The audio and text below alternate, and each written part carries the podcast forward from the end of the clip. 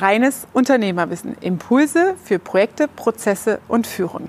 In dieser Effizienzfolge geht es um einen Hack, wo ich an einem Fallbeispiel erläutere, wie ich 8 Millionen Einsparungen in vier Tagen reingeholt habe. Und Daniel, du schneidest den Podcast. Ich sage gleich öffentlich, offiziell, dass wir diese Folge auch ähm, nicht lange online lassen, weil es wirklich aus der Schatzschatulle als Prozessexpertin geplaudert und berichtet ist. Ähm, und ja, bleib dran und verschaff dir Freiheit durch reines Unternehmerwissen.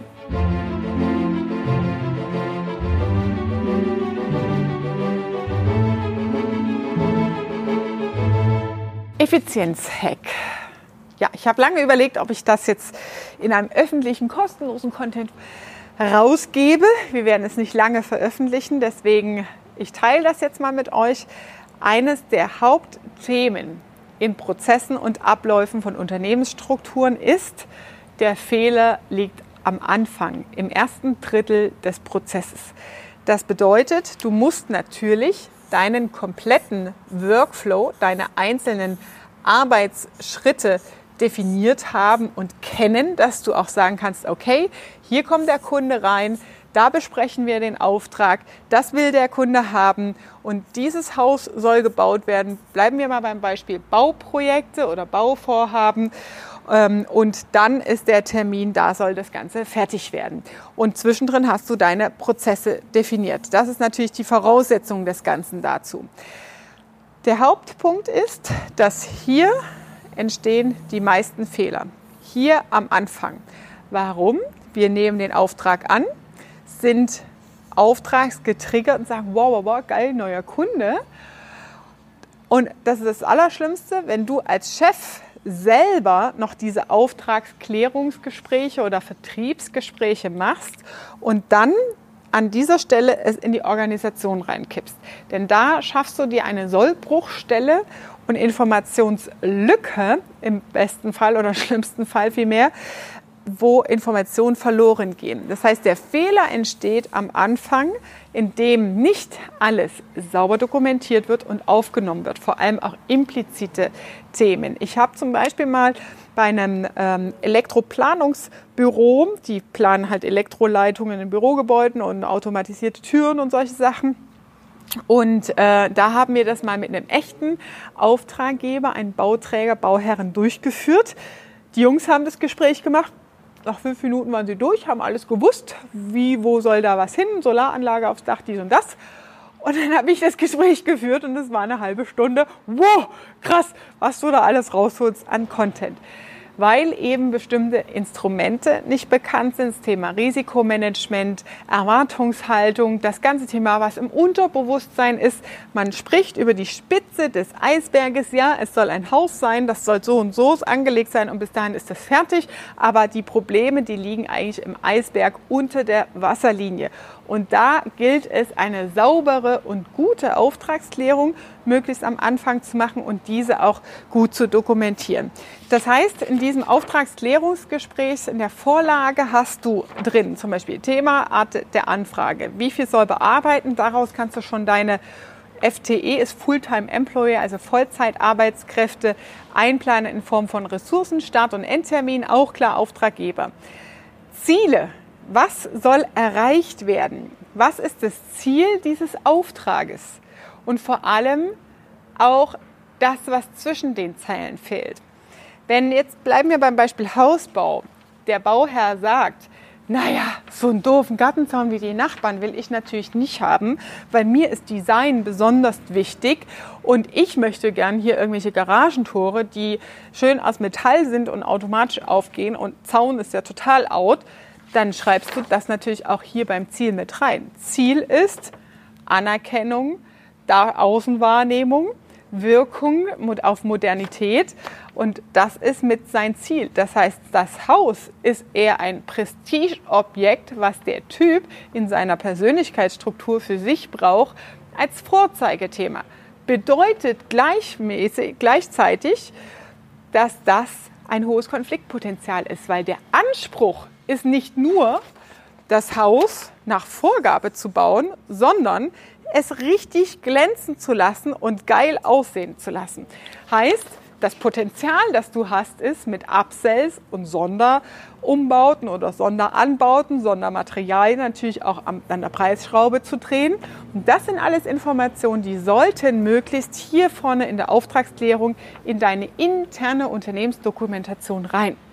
Denn wenn deine Mitarbeiter oder vor allem auf der Baustelle hier hinten im Prozess, in weiteren Prozessschritten irgendwas ausführen und die waren gestern erst irgendwie bei Aldi auf dem Parkplatz und haben da irgendwas geteert und sagen, oh ja, das passt so. Dann ist dieses, oh ja, das passt so, bei dem Luxushaus beziehungsweise bei dem Haus, dem Prestige und Anerkennung wichtig ist, eben nicht der richtige Ansatz. Das heißt, der macht einfach, der Mitarbeiter, ach ja, das passt schon so, ich mache das immer so, das reicht jetzt eigentlich und nicht super akkurat korrekt, dann wird hier ein Streitpunkt entstehen, weil eben aus der Auftragsklärung am Anfang diese fehlende Information nicht sauber dokumentiert ist.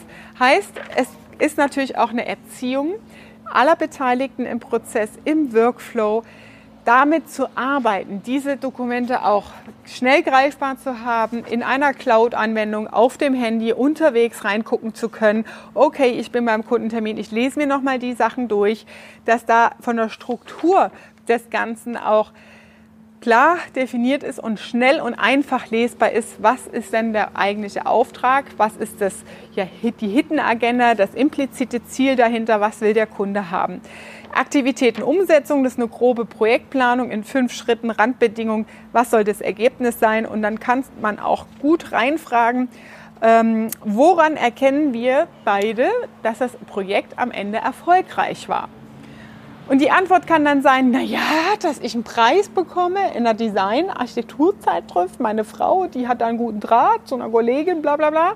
Oder dass es halt ganz entspannt durchläuft und ich mich um nichts kümmern muss, weil du, lieber Bauleiter, ja dafür verantwortlich bist, ganz klar Erwartungshaltung, dass es konfliktfrei läuft, dass es schnell zu Ende geht, weil wir müssen umziehen bis Weihnachten und so weiter.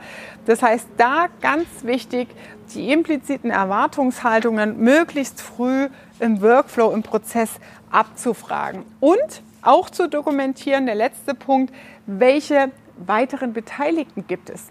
Das kann gerade beim Thema Hausbau, dann kommt, fällt dann zwischendrin so, ah ja, meine Schwiegermutter, die wollte uns ja was zum Hausbau dazugeben und davon wollten wir aber eigentlich den Garten machen.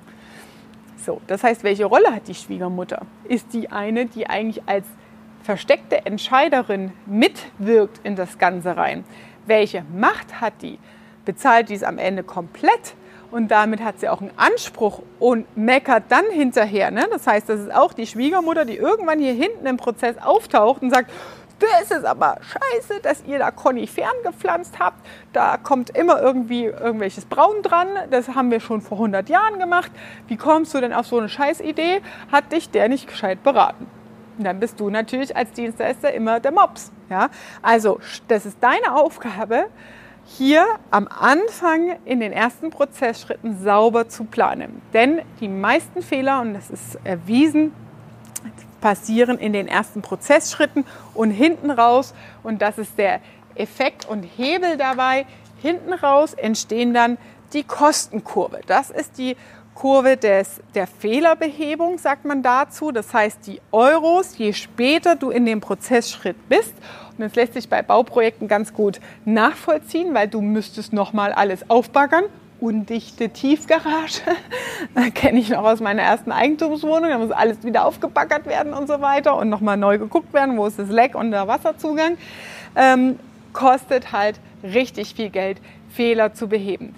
Die Fehlerentstehung ist am Anfang in den Prozessen und die Kosten, die tauchen dann meistens erst hinten raus.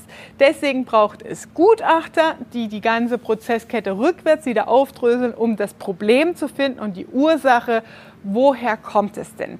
Das heißt, mach dir zur Regel und merke dir, die häufigsten Fehler passieren am Anfang und prüfe, welche Fehler habt ihr, welche Fehler oder Reklamationsarten und welche dieser Themen konnten oder hätten in einem Erstgespräch oder im Auftragsklärungsgespräch in den ersten Prozessschritten erfragt werden. Und dann wirst du merken, okay, da muss ich dran arbeiten. Ich muss nicht hier hinten dran arbeiten, sondern ich muss hier vorne dran arbeiten und gucken, braucht es vielleicht ein Zweitgespräch oder ein Drittgespräch oder zu welchem Zeitpunkt ist es der Richtige, hiervon diese Information explizit abzufragen und reinzugehen. Fallbeispiel, das ich tatsächlich mal hatte als Projekt, eine große Firma, die Energieanlagen herstellt. Und da haben wir in einem Viertages-Workshop die Prozesse definiert. Und auch da hat sich erwiesen, die Hauptfehler liegen am Anfang.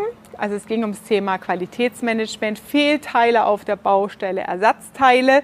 Das heißt, hier in den ersten Prozessschritten wurden die ganzen Dinge, die fehlen, Ersatzteile, die bestellt werden, muss auf Restzetteln auf der Baustelle aufgenommen. Es wird irgendwie weitergereicht. Und bis das dann hier im Büro irgendwie ankommt und bestellt werden kann, vergehen schon ein paar Tage, bis dann das hoffentlich richtige Bauteil, die hoffentlich richtige Nummer drin ist. Oder im schlimmsten Fall die nachgelagerte Büroabteilung muss nochmal anrufen und nachfragen, jo, ich habe gerade den Zettel von dir auf dem Tisch, sag mir nochmal die Artikelnummer, das stimmt nicht, das ist die Baumusternummer, guck da nochmal drauf und dann hast du wieder eine Unterbrechung beim anderen, du musst wieder nachfragen, du hast äh, Ineffizienzen in den Abläufen. 8 Millionen Euro hat dieser Workshop gebracht an Einsparungen, weil wir eine Prozessoptimierung in diesem kompletten Fehlerabwicklungsprozess dargestellt haben und optimiert haben.